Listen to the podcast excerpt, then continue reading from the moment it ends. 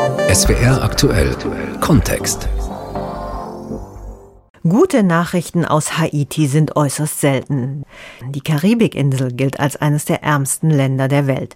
Brennende Barrikaden, Entführungen und die Gewalt von konkurrierenden Gangs prägen dort den Alltag. Von dem Erdbeben vor rund zehn Jahren hat sich das Land nie richtig erholt. Hinzu kommt eine politische Dauerkrise.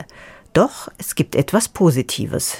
Der Karibikstaat ist trotz katastrophaler hygienischer Zustände von der Corona-Pandemie vergleichsweise verschont geblieben. Unsere Korrespondentin Anne Demmer hat sich die Situation dort angeguckt.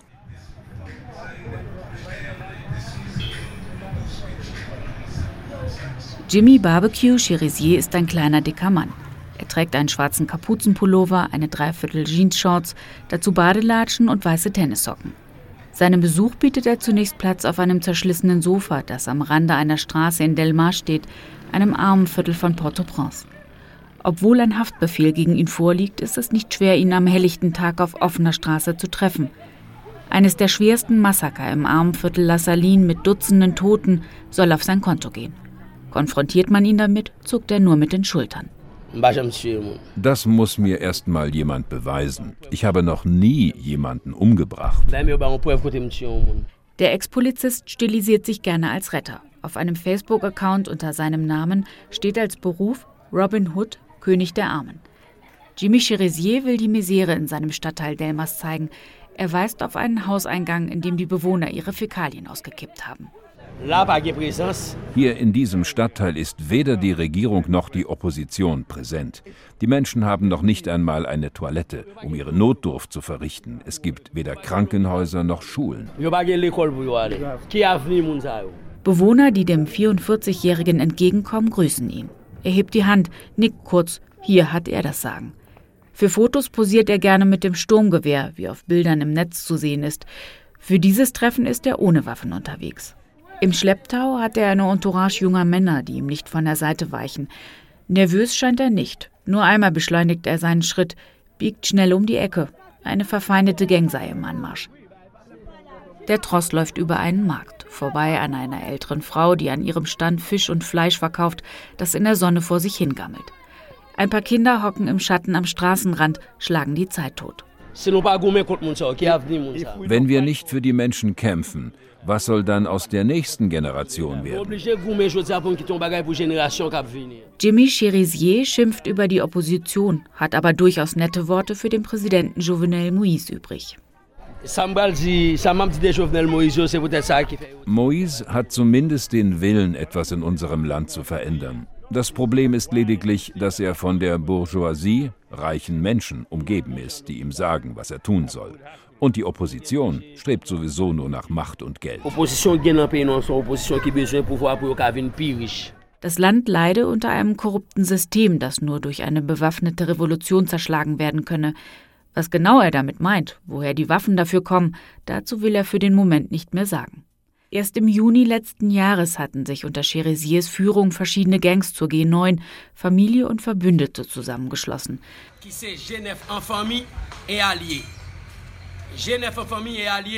In einem Video, das auf YouTube zu sehen ist, verkündet er die Gründung. Im hellblauen Anzug und Krawatte spricht er in die Kamera, als würde er gerade eine neue Partei gründen. Verschiedene internationale Menschenrechtsorganisationen sehen eine klare Verbindung zwischen den Gangs und der Regierung. Auch der Wirtschaftswissenschaftler und Politologe von der State University von Haiti, Camille Chalmers, sieht den Zusammenhang. Cuando uno escucha el discurso político de los jefes de esas bandas, wenn man sich den politischen Diskurs von den Gangliedern anhört, sie scheuen es nicht in der Öffentlichkeit aufzutreten, sie geben ja quasi Pressekonferenzen. Sie verteidigen die Regierung, attackieren aber andererseits immer wieder die Opposition. Es gibt einen Haftbefehl für Jimmy Cherizier. Die Vereinten Nationen haben Haiti dazu aufgerufen, ihn endlich vor Gericht zu bringen. Aber der läuft hier noch völlig frei rum, ohne sich überhaupt über irgendetwas Gedanken zu machen. Die Straflosigkeit ist ein fundamentales Problem und erklärt die Macht der Banden. Seit rund einem Jahr regiert Präsident Moïse per Dekret. Nach Lesart der Opposition ist sein Mandat seit dem 7. Februar bereits abgelaufen. Doch Moïse will den Präsidentensessel nicht verlassen. Er plant ein Verfassungsreferendum und Wahlen im September, um erst im nächsten Jahr seinen Platz zu räumen. Gewählt wurde er nur mit 18 Prozent der Wählerstimmen. Von Anfang an war seine Regierung von Protesten begleitet.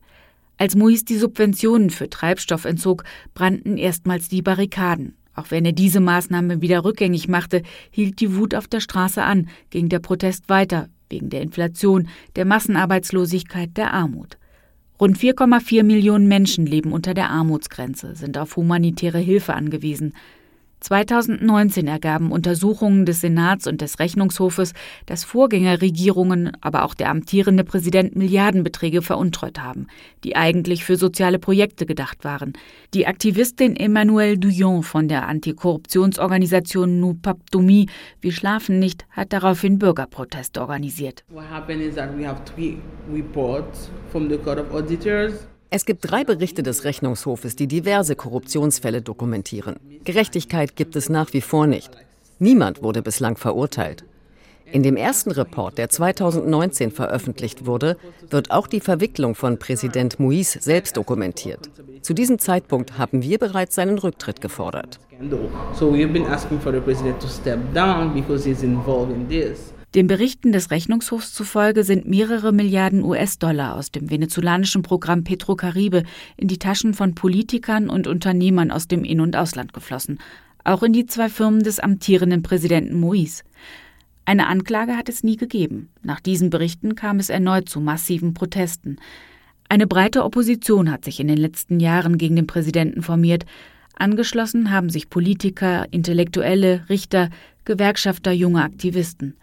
Immer wieder ging die Polizei repressiv gegen die Demonstrantinnen und Demonstranten vor, setzte Tränengas ein, das öffentliche Leben kam zum Erliegen, es herrschten teils bürgerkriegsähnliche Zustände. Zur politischen Krise kommt nun noch die Pandemie dazu. Viele befürchteten eine weitere Katastrophe für das krisengebeutelte Land, das sich seit dem Erdbeben vor rund zehn Jahren nie wieder richtig erholt hat, immer wieder auch von Wirbelsturm getroffen wurde. Bon, pour moi-même, au niveau santé, pas tellement bon. Unser Gesundheitssystem funktioniert nicht. Es ist quasi nicht existent. Wenn deine Kinder krank werden, dann ist es schwierig, überhaupt Hilfe zu bekommen. Beklagt Josiana. Sie ist arbeitslos. Ihr einziges Kapital ist ein guter Kühlschrank, in dem sie Getränke lagert, die sie verkauft. Neben ihrer Wellblechhütte türmen sich die Müllberge. Plastik vermischt sich mit verrotteten Tomaten. Ziegen und Schweine wühlen im Unrat. Der Geruch nach Fäkalien und Urin liegt in der Luft. Sauberes fließendes Wasser gibt es nicht. Die 32-Jährige lebt hier zusammen mit einer Freundin und zwei kleinen Kindern. Ihr sechs Monate altes Baby hält sie im Arm. Trotz dieser Zustände haben wir hier die Pandemie gut bewältigt. Wir haben alle Regeln befolgt, unsere Masken getragen. Mittlerweile hält sie einen Mundschutz nicht mehr für nötig. Raymond lebt nur ein paar Häuser weiter in einem Haus aus nackten grauen Betonsteinen. Er glaubt, dass es die Pandemie nie gegeben hat. Pa gen korona pou nou, pase nou menm depi nou konen ap viv la, jon wè nou kon sa bouch lan bouch nou Es wurde viel über Corona gesprochen, aber hier ist das keine Realität. Wir leben hier dicht an dicht und trotzdem ist nichts passiert. In seinem Umfeld sei niemand gestorben. Die Ärztin Marie Marcel Deschamps arbeitet für eines der größten privaten gemeinnützigen Gesundheitszentren in Port-au-Prince. Sie versorgt Menschen in einem armen Viertel der Stadt, Sie kam in der Vergangenheit mit AIDS, Cholera oder Chikungunya zu ihr. Sie hat die Folgen des Erdbebens miterlebt und nun die weltweite Pandemie. Actually, I could say we had the peak of the epidemic in May, June. Der Höhepunkt in Haiti war so im Mai, Juni. Viele Menschen hatten Angst. Diejenigen, die es bekommen haben, wurden stigmatisiert. Und gerade auch bedingt durch die politische Krise in Haiti glaubten viele nicht daran, dass die Pandemie überhaupt existierte. Sie hielten es für eine Lüge. Weil sie der Regierung nicht glaubten. Doch das Gesundheitsministerium habe schnell reagiert. Die Grenzen der Karibikinsel wurden schnell geschlossen, die Flughäfen für rund drei Monate dicht gemacht. Where we did not see the epidemic hit hard the country like it did in the DR, which is right there. Am Ende hat die Pandemie Haiti kaum getroffen, im Gegensatz zur Dominikanischen Republik, die direkt nebenan liegt. Die Ansteckungszahlen gehen zurück. Wir schicken Mitarbeiter in die Communities, die tatsächlich von Tür zu Tür gehen und Fragen zu möglichen Symptomen stellen. Es ist wirklich unglaublich, wenn wir uns die Kurve seit dem letzten Höhepunkt anschauen. Haiti ist auf einem guten Weg. It's amazing to see that Haiti is doing well. Eine richtige Erklärung hat die Ärztin dafür noch nicht. Ein Forschungsprojekt würde sich derzeit damit befassen.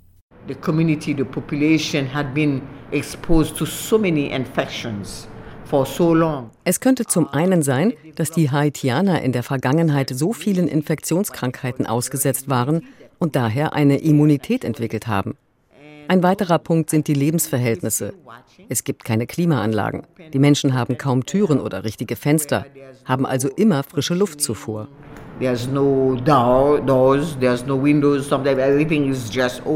Zudem sei es eine extrem junge Bevölkerung. Doch die Ärztin warnt vor voreiligen Schlüssen. Man müsse die Situation weiter beobachten und auswerten. We continue wir haben rund 8000 Menschen getestet. 49 Prozent haben Antikörper aufgewiesen. Viele von ihnen waren sich gar nicht darüber bewusst, dass sie Corona hatten. Sie waren asymptomatisch. Wir können von Glück sagen, dass die Pandemie uns nicht so hart getroffen hat.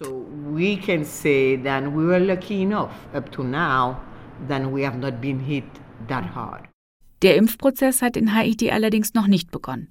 Erst kürzlich hat die haitianische Regierung eine COVAX-Lieferung mit AstraZeneca abgelehnt. In einem ersten Schritt hätte der Karibikstaat 756.000 Dosen des Impfstoffs bekommen sollen. Das Land bat um einen für Haiti besser geeigneten Impfstoff, auch weil es kaum Kühlungsmöglichkeiten gäbe und aus Angst, dass die Bevölkerung selbst den Impfstoff nicht akzeptieren würde, wie es heißt. Hört man sich in Port-au-Prince um, hat die Pandemie keine große Bedeutung. Die Gewalt, die alltäglichen Kidnappings prägen den Alltag der Menschen. Zuletzt sollen es zehn am Tag gewesen sein. Viele Menschen trauen sich kaum noch aus dem Haus. Selbst kurze Strecken mit dem Auto planen sie sorgfältig, aus Angst in einen Hinterhalt zu geraten. Vor wenigen Monaten hat es Junior Albert Augustin getroffen. Der Linguistikstudent jobbte als Übersetzer an einem Filmset außerhalb der Stadt. Auf dem Weg von der Arbeit nach Hause wurden er und zwei Kollegen einer Produktionsfirma aus der Dominikanischen Republik gekidnappt und sechs Tage festgehalten. Draußen hörten sie immer wieder Schüsse, erinnert sich Junior. Ich war quasi schon ein toter Mann. Ich dachte, das war's. Unter den Entführern war auch ein 16-Jähriger, noch ein Junge. Er hatte eine automatische Waffe, die er neben mir geladen hat. Aber mit der Waffe hört er auf, ein Kind zu sein. Ich war älter als die meisten von den Entführern. But with a gun in his hand, he stopped being 16. Most of them, I'm, I'm older than them. Zwei Millionen Dollar verlangten seine Kidnapper. Das Geld hätte seine Familie nie beschaffen können. Doch auf Druck des dominikanischen Staates wurde die haitianische Regierung aktiv. Das sei sein Glück gewesen, erzählt Junior. Sie kamen frei. Ich komme nicht darüber hinweg, dass mir so etwas in einem Land passiert, das ich aus tiefstem Herzen liebe. Es ist nach wie vor so, dass es mich nervös macht, wenn mich auf der Straße jemand ansieht.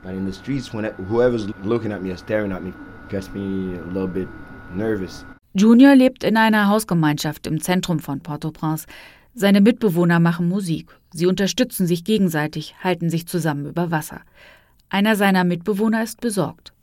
That can happen to us as well, because wherever you are in, in Haiti, so you can be a victim. Auch wir können jederzeit entführt werden. Es kann jeden treffen. Hier gibt es keinen sicheren Ort. Wir müssen etwas tun. Wir müssen protestieren, uns wehren, damit sich etwas verändert. Unsere Generation muss in die Regierungsverantwortung kommen. Nur unsere Generation kann etwas ändern.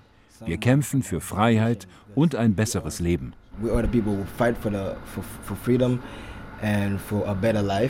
Doch gerade junge Menschen verlassen das Land.